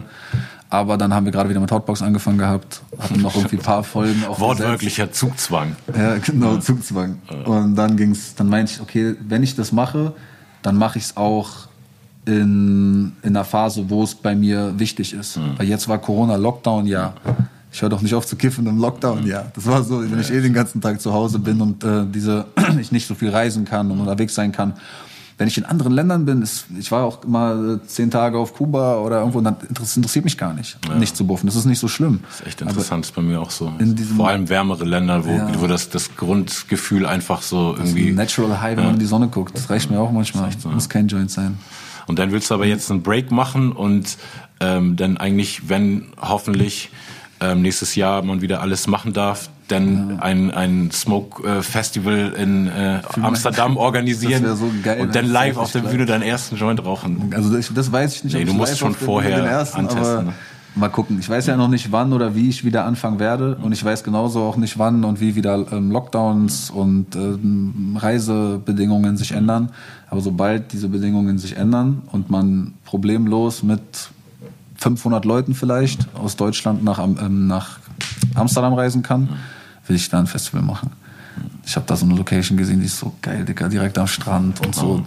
Die Vorstellung von der Bühne zu Stage-Diven über die Crowd ins Meer. Ins Meer, Das, das ist der Move. Nur dafür will ich dieses Festival machen, damit ich diesen Move, ich, ich von mir aus, ich spiele als Erster um 14 Uhr, damit ich das machen kann. Aber das ist, wir haben das ja schon mal gemacht und innerhalb von acht Tagen oder so haben wir da 250 oder 300 Tickets verkauft, wovon 250 mit Bussen halt in den Coffeeshop gekommen sind für ein Meet and Greet. Über so drei Stufen, glaube ich, haben wir die Leute eingeteilt, wie sie dann kamen, weil in den Raum immer nur 100 Leute reingepasst haben. Und auch das 100 Leute für ein Meet and Greet ist schon sehr schwierig. Ich habe halt viele Homies noch da gehabt, auch ein paar andere Rapper, sodass die da jetzt nicht alle irgendwie Schlange standen, um dann mit mir zu chillen, sondern irgendwie alle gemeinsam da abhängen. Und wenn jemand mich jetzt was fragen will, dann kann er mich was fragen. Und ein so ein Event mussten wir canceln, genau als Corona losging. Wir hätten es sogar noch machen können. Eine Woche danach kamen dann diese ganzen Bestimmungen, dass es geändert wird, aber wir wollten da nicht in die Verantwortung rein. Und viele hätten bestimmt auch abgesagt. Und da hatten wir das so organisiert, dass da Plusmacher wäre da gewesen, Green, Hayes, Unique, Lugardi und Nine, äh, Morton, Modi und meine ganzen Jungs, also so richtig wie Festival Backstage. Ja. So hat, war für mich die Vorstellung, so sollte so ein Event für die Leute sein. Am besten gibt's gutes Essen, gibt's gutes Gras. Der, ähm, der Homie von Pridami meinte dann so irgendwann, ja komm, wir klären das. Ich schmeiß euch äh, 200 Gramm und dann holen wir, we, we're gonna get some ladies and they're gonna get the vaporizer balloon. And then we put all the weed in and they just walk around and everybody can smoke it. How you think about that? Und so, der hat immer so eine, Geil. kommt immer mit so Ideen um die Ecke von, wie er seinen, seinen Laden da interessant für die Leute gestalten kann. Ja, und viele solcher Kleinigkeiten sollen dann halt da stattfinden und am Ende geht man äh, von da rüber in eine andere Location, wo ein Konzert stattfindet. Oder halt diese, ähm, in Zukunft dann das große, wäre dann halt einfach Festival direkt am Strand, ohne Coffeeshop und drum und dran, sondern einfach alles da an einem Ort. geil. Ja, ich hoffe sehr, dass, dass, dass die Bestimmungen es möglich machen, dass du ich auch. machen kannst. Und dann hoffe ich zusätzlich, dass du dran denkst, mir eine SMS zu schreiben. Ja, safe. Wenn es soweit ist, auf jeden Fall. Ich, je nachdem, also ich weiß nicht, ich denke, dass ich, wenn ich mir die Welt gerade angucke, denke ich, dass ich erst wieder anfangen werde zu kiffen und dann irgendwann das wieder möglich sein wird. Aber mal gucken. Mal gucken. Erstmal. Wir hoffen aufs Beste auf jeden Fall. Ja, und alles Gute für die Smoke-Pause auf jeden Fall. Aber äh, was ich noch ein bisschen wissen wollte, erzähl noch mal zu deinem Label-Konstrukt. Wie lange hast du dein Label schon? Wer sind die Acts da drauf? Und, und wie handelst du dieses ganze Business? Wie involviert bist du? Und ähm, in, weißt du, so ist es wirklich... Ist, Wir haben immer Ready 2015, glaube ich, gegründet. Hm. Weil wir, aber nur weil wir ein Label gründen mussten, um mit Vertrieb zu arbeiten und so. Und dann war, gab es halt so, weil wir waren eh schon eine äh, Crew von Leuten, das hat sich dann einfach nur so einmal so zusammengefügt und eigentlich waren das im Kern erstmal Morten, Mauli und ich damals. Hm. So, oder zumindest wurde es auch so viel von außen wahrgenommen. Es waren halt viele Leute noch drumherum, aber wir waren so die drei, die released haben. Und die ganzen Jungs drumherum, die halt jetzt mittlerweile ähm, auch den Leuten äh, bekannt sind, wie Modi oder Robo oder äh, Kareem, die, so der Kern, diese fünf Leute sind es heute. Morten, Modi, Al Kareem, Robo und ich. Und Siri. Siri ist noch der Bruder von Kareem, der jetzt angefangen hat, auch Musik zu releasen. Aber wir sind kein Label, wo wir so erfolgs ähm, gezielt getrimmt die Projekte arbeiten oder so, sondern wir bringen halt Musik raus. ja, genau, Und das finde ich eben so interessant daran. Und wie, wie, wie rechnet sich das? Wie, wie, Schwierig. Ja. Rechnet sich schwierig, aber es ist halt, das ist, wo es halt auch angefangen hat. Weißt du, man macht es nicht dafür, sondern man macht es, weil man geilen Scheiß machen will. Weil es einen irgendwie erfüllt und einem einen Grund gibt, jeden Tag weiterzumachen. Und es rechnet sich dann halt schon in Zeiten, wo du heutzutage independent bist und halt über Streaming Money, auch wenn es äh, nicht bei allen Künstlern so riesige Zahlen sind, ein paar Honis fliegen dann schon mal rein. Dann gibt's ähm, hier und da mal eine Live-Show für ein paar Honis. Okay, dann machst du dein Album, okay, Bro, dann machen wir noch 200 Hoodies. Dann machst du noch mal ein paar Taugis mit den Hoodies. Und so irgendwie probieren wir uns das die ganze Zeit äh, aufzubauen und gegenseitig zuzuwerfen. Und eigentlich macht aber jeder so sein eigenes Ding. Wir sind ein kleines Team im Hintergrund, die dann halt so Grafiken und ein bisschen Social Media und so helfen. Aber kein Label, wie man sich ein herkömmliches Musiklabel vorstellt. und war dir auch wichtig irgendwie? Das ist einfach so ein, dieses, Mir war wichtig, dass es eine eigene Dynamik entwickelt. Mir war jetzt nicht wichtig, dass es. Also doch, mir war es schon sehr wichtig, dass es nicht genau wie in einem Office, was ich so kenne, abläuft. Und so 9-to-5-mäßig und dass Leute hier ihre Zeit absitzen oder so, sondern mir war sehr wichtig, dass jeder, der da arbeitet, an dem Scheiß arbeitet, den er möchte. Und wenn es irgendwann dazu kommt, dass du, warum auch immer, weil jeder hat bei uns irgendwann mal Aufgaben angenommen, die eigentlich nicht sein Aufgabenbereich sind. Und wenn das irgendwann zu viel wird, dann ist es in deiner eigenen Verantwortung auch da rauszugehen und dir wieder die Sachen zu nehmen, die für dich wichtig sind oder die du machen möchtest. So wie, äh, keine Ahnung, Morten mal ein paar Jahre fast nur produziert hat, so kaum eigene Songs gemacht hat. Oder ich für drei Jahre oder so Musikvideos gemacht habe. Und einfach so war, okay, Notermann, keiner macht Videos. Boah, 2000 Euro, 3000 Euro für ein Musikvideo, was ja wenig ist, aber was überhaupt nicht vorstellbar war zu so einer Zeit. Okay, komm, wir haben doch hier irgendwo ein bisschen Geld klar gemacht, wir kaufen eine Kamera, ich mache das jetzt selber. Und dann habe ich äh, so, wie halt dann bei uns jemand anders, die eigentlich, also zum Beispiel Jenny hat am Anfang unser Booking gemacht, ist dann irgendwann meine Labelpartnerin sozusagen geworden oder hat eigentlich das Label gemacht und ich habe nur so ihr mal gesagt, hey, hier so vielleicht oder Ja. war in den Meetings dabei, aber so, ähm, oh, wie bin ich da jetzt gerade schon wieder gelandet? Jenny, ich weiß auch nicht, Ja. ob Jenny Chaos. Nee, weiß ich auch nicht, aber davor war doch gerade irgendwas. Nee, ach so genau, andere Aufgaben annehmen. Und sie kam halt eigentlich vom Booking und war dann irgendwann Labelmanagement und war dann irgendwann so Mädchen für alles. Und das war ist auch nicht cool. Geht dann wieder zurück auf, Ja. okay, weißt du was, wenn Booking ist, mache ich Booking, ich mache Verlag, ich mache Vertrieb und so weiter. Auf, okay, ich kann nicht alles machen. Das musste jeder bei uns irgendwann lernen. Und ich glaube, wenn man in einer normalen Firmenstruktur ist, kommt es zu sowas halt überhaupt nicht. Da ist ganz klar, was deine Aufgaben sind. Und deswegen verstehe ich vielleicht auch, was viele Leute sowas wollen und darin eher eine Freiheit finden, als in dem, dass sie sich das selber suchen müssen. Aber für mich persönlich ist es dieses sich selber suchen und selber die Verantwortung zu nehmen, die Dinge zu tun, die du tun möchtest. Ja. Und im Idealfall Dinge zu tun, die dafür sorgen, dass mehr Geld reinkommt, damit du auch mehr Geld verdienen kannst. So ist So, du gerade Streams vorhin gesagt hast, ähm, fiel mir ein, das fand ich auch ein super interessantes Statement, weil ich bin ja so aus so einer alten Zeit, dass Streams für mich so jetzt immer noch neu sind sozusagen, weißt du, wenn ich so die Gesamtspanne meiner Karriere sehe. Und dass ich sozusagen ab an dem Zeitpunkt, wo es zum Streaming kam, hatte ich eh schon ein paar Jahre, weißt du, mit diesen illegalen Downloads war ja viel krasser gefühlt als Streaming über gar kein Geld, weißt du, und so viele Fans weggebrochen sind, also so viele Käufer weggebrochen sind und gar kein Geld mehr floss. Da war dann für mich schon wieder so ein, oh, jetzt, wird gestreamt, jetzt kommt jedenfalls irgendwie Geld und ich hatte eh nie mein Hauptgeld aus Plattenverkäufen gezogen, sondern immer mehr aus Live und allen anderen, was ich so mache. Und äh, dann fand ich es aber super interessant zu hören, dass du mir Neues erzählt hast, dass ihr so am Anfang von dem Immer Ready Ding eigentlich genauso diese Zeit gecatcht habt, wo Streaming groß wurde, aber es noch nicht Algorithmen äh, und Playlist terrorisiert war und ihr einfach wirklich extrem gut So 2000 davon gelebt habt. Ne? 2016, 17. Also klar, wir hatten auch so einen kleinen Hype und Mauli damals hat über, der hat so eine VBT-Battles mitgemacht und dadurch äh, halt voll die Reichweite gehabt und hat dann halt auch einfach krasse Musik abgeliefert. So und ähm, Morten hat das alles produziert und Mauli und ich waren zu der Zeit immer live zusammen unterwegs und ich habe eh schon irgendwie meine Mixtapes die ganze Zeit gedroppt, aber mehr so, hatten so hier ein paar hundert Leute mitbekommen, da nochmal ein paar hundert Leute, aber da so mit Mauli war dann die Zeit, wo es richtig losging. Und dann wir haben das ja gar nicht gecheckt, weil wir kamen ja auch von Mixtapes und Ja. CDs verkaufen und sowas und auf einmal gibt's dieses Streaming-Geld und auf einmal gibt's halt auch, okay, du lä- lädst es da rein und eine Woche später ist dann da online, man, man, man checkt, okay, das funktioniert ja super easy. Und es funktioniert nur so super easy, bis halt dann irgendwo Algorithmen dazwischen geschaltet sind und Labels und ähm, der hat früher bei dem Label gearbeitet und der bei dem Label und die beiden machen jetzt das bei Spotify. Ja, das ist ein komischer Zufall. Und äh, so war das halt am Anfang nicht. Da konntest du rein releasen und die normalen Algorithmen, wenn jemand Marvin Game gehört hat und danach Sammy Deluxe gehört hat, dann wurde dem nächsten, der Marvin Game gehört hat, Sammy Deluxe vorgeschlagen. So, super geile F- Funktion, wie das, wie das halt irgendwie war. Zumindest war YouTube so. Ich weiß nicht, wie Spotify es genauso war. Aber auf jeden Fall habe ich äh, in diesem Zeitraum äh, sehr viel schneller Streams gemacht. Ich mache letztendlich fast die gleichen ähm, heutzutage, aber es zieht sich manchmal über vier bis sechs Wochen, bis alles überhaupt mitbekommen haben, dass eine neue Single gedroppt ist. Und das ist ja dann eigentlich in so einer Zeit, die so kurzlebig ist, total gefährlich als Künstler. Du musst die ganze Zeit releasen und dann releast du aber immer nur für einen ganzen, für einen kleinen Teil deiner Community. Ja, das ist schon echt So. ein, bisschen korruptes System, ne, definitiv. Das war immer korrupt. Und Ja. wir haben halt einfach diese nice zwei Jahre da gecatcht, 2016, 17, die uns auch irgendwo mit dahin gebracht haben, dass wir heute weiter so releasen können und unsere Musik gehört wird.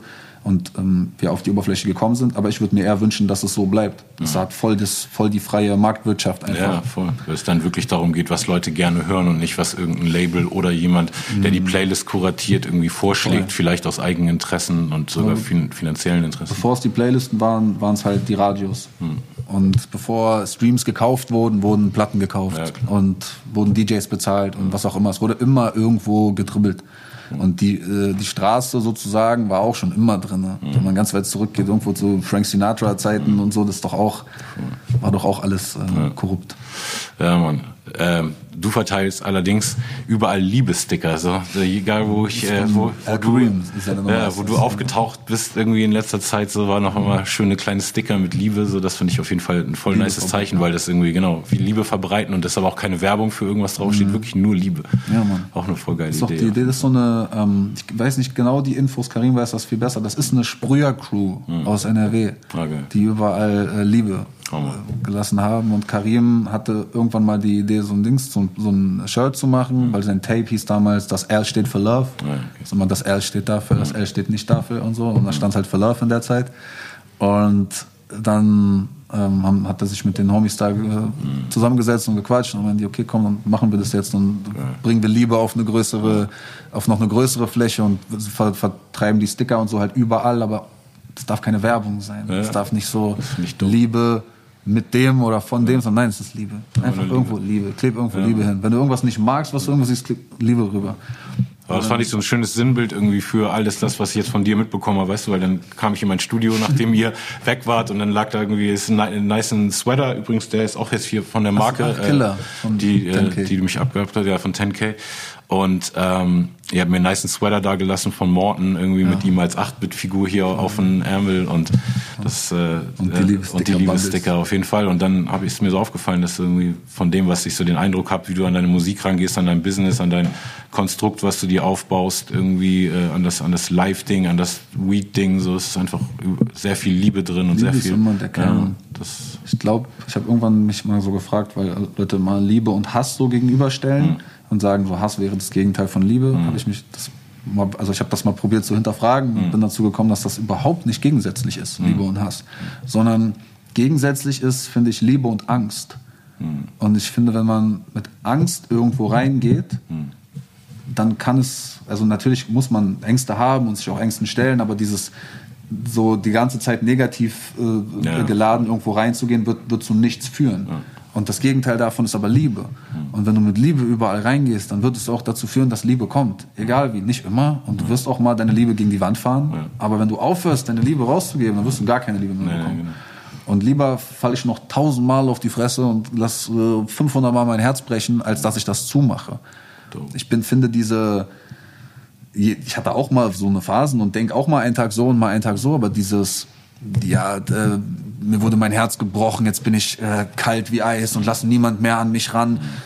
Äh, Attitüde ist ein bisschen äh, unreflektiert, Voll. diese, diese äh, Einstellung. Ja, ich finde es manchmal so auch so in, in so Textzeilen kann ich es manchmal nachfühlen, also mhm. sowohl von anderen als auch wenn, auch weißt du, Momenten, genau so, ne, aber irgendwie, Moment, aber so sich alles kalt an. Ja, aber, aber vom Grundgefühl habe ich auch immer echt so kann ich nicht lange in diesen Emotionen dwellen. Weißt du, mhm. ist irgendwie immer dann so, okay, jetzt war scheiße, komm mal und morgen ist Muss wieder, wieder weitergehen. Äh, man hat also hat's vielleicht aber auch schon durch ja. und deswegen kann man einfacher äh, aus, so, ja. aus so einer Emotion wieder rausgehen heute, als man es eben früher hatte. Ja. Aber jetzt habe ich es gerade gecheckt, weil ich meine, Marvin Game war auch so ein Name, der ich am Anfang so Game, weißt du, weil früher, also wir hatten ja auch alle diese, diese immer Deluxe Delay, weißt du, immer so. Ja. Und dann war ich so, Game, was, aber jetzt verstehe ich es eben voll. Du hast wirklich das Game gut durchschaut, Alter, und, und bist super reflektiert und dementsprechend rechtfertigt sich aller Erfolg, den du bisher hattest und glaube ich auch noch echt haben wirst. Also. Ich glaube auch, dass da noch viel, viel mehr kommt. Ja, Vor allem Erfolg in den kann man ja eh auf tausend Arten definieren. Genau, einfach für dich, dich deine Selbstverwirklichung. So, genau das, einfach weitermachen ja, damit. Musik rausbringen, Alben machen, Weed-Produkte machen, ja. über Weed aufklären, auch wenn ich kein ähm, ja, Guru bin, der jetzt alles weiß. Ich weiß auf jeden Fall mehr als der Autonormalbürger über Cannabis und kann oder könnte den Leuten die richtigen Quellen. Bücher, Dokus oder sonst was äh, aufmachen. Und das so, da sehe ich viel noch in der Zukunft. Weil die nächsten paar Jahre, gerade wenn wir dann wieder dahin gehen, dass wenn äh, Corona irgendwann vorbei sein sollte und wir die Wirtschaft wieder neu aufbauen müssen, Cannabis ist das Number One Steckenpferd. True das ist echt so. so. Ja, Mann. Dann hoffe ich auch, dass du ganz äh, vorne dann an der Cannabis-Front da mit dabei bist, weil das sind ja auch immer solche Sachen, weißt du, so mhm. wie in Amerika war ja eine so dieser, dieser Dinger so, okay, es stecken so und so viele schwarze Leute im Knast, weil sie Weed verkauft haben und das ganze Weed-Business drüben ist jetzt eben fast komplett in Jetzt weißen Händen. wurde Ne? Doch, das ist gerade ein Riesenthema, weil gerade in den USA so ein Bill durchgegangen ist, dass äh, die UN entschieden hat, dass Cannabis keine ähm, Schedule 1 Droge mehr ist. okay. Das ist jetzt eine Schedule 3 Droge oder irgendwie sowas. Das ist also, das ist ein Riesenschritt für Cannabis auf der ganzen Welt.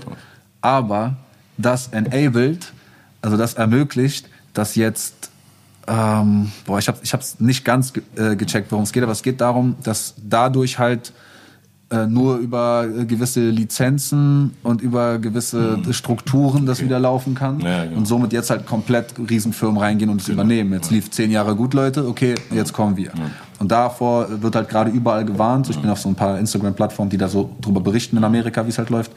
Und äh, da geht's gerade ab. Da sind jeden Tag die Stories so 100.000 Punkte über hier ein Artikel, da ein Artikel, Leute, hier Petition, da. Und wir müssen auf die Straße gehen und so eine Filme gerade. Weil eigentlich ist es ja, boah krass, es ist keine Droge mehr. Aber wenn gleichzeitig es Ja, dann dadurch halt, ähm, ähm, wie sagt man, monopolisiert wird, ist es eben nicht mehr gut. Und auch in Deutschland sind viele Leute da jetzt schon dran, in den Schlangen alles ready zu machen, dass sie Lizenzen sich Genau, holen ja, können, ich sowohl fürs gehört, Growen als auch fürs Verkaufen, als für medizinisch, als fürs Einführen. Gibt irgendwie nur, weiß nicht, habe ich mal gehört, nur sechs Menschen oder so, die äh, Cannabis aus Kanada. Kanada nach Deutschland holen dürfen oder irgendwie so, oder nach Europa holen dürfen oder irgendwie so. Super weird Business auf jeden Fall. Und da machen sich viele Leute schlau. Mir ist da wieder dann halt auch zu viel Business. Dann bin ich wieder raus. Ich mache mit und unterhalte mich und habe geile Ideen und bin mit den Leuten. Aber so, wenn es dann wirklich darum geht, mir eine Lizenz oder sowas zu holen, ist das für mich eine Nummer einfach zu, so zu tief. ja. Dann will ich doch wieder nur rappen und kiffen. Rappen und Kiffen, ne? Bro, cool, dass du hier warst. Ja, äh, viel Spaß bei Einladung. Kiffpause. Also ich, ich leide jetzt schon mit dir auf jeden Fall. Nee, aber es wird, das wird gut. Also sowas tut, sowas tut immer gut auf jeden Fall. Das ist, Ja. ist schon wichtig, ne? die zu detoxen. Ey, vielen Dank, dass du hier warst. gerne. Vielen Dank für dein gerne. ganzes Knowledge, was du geshared hast, auf jeden Fall. Ja, danke für die Möglichkeit. Sehr nice. Ich finde es geil, dass immer mehr so Formate Ja, entstehen Das ist Plattformen wichtig auf jeden werden. Fall. Ja. Killer. Haut rein, Leute. Peace out. Marvin Game. Wird krass.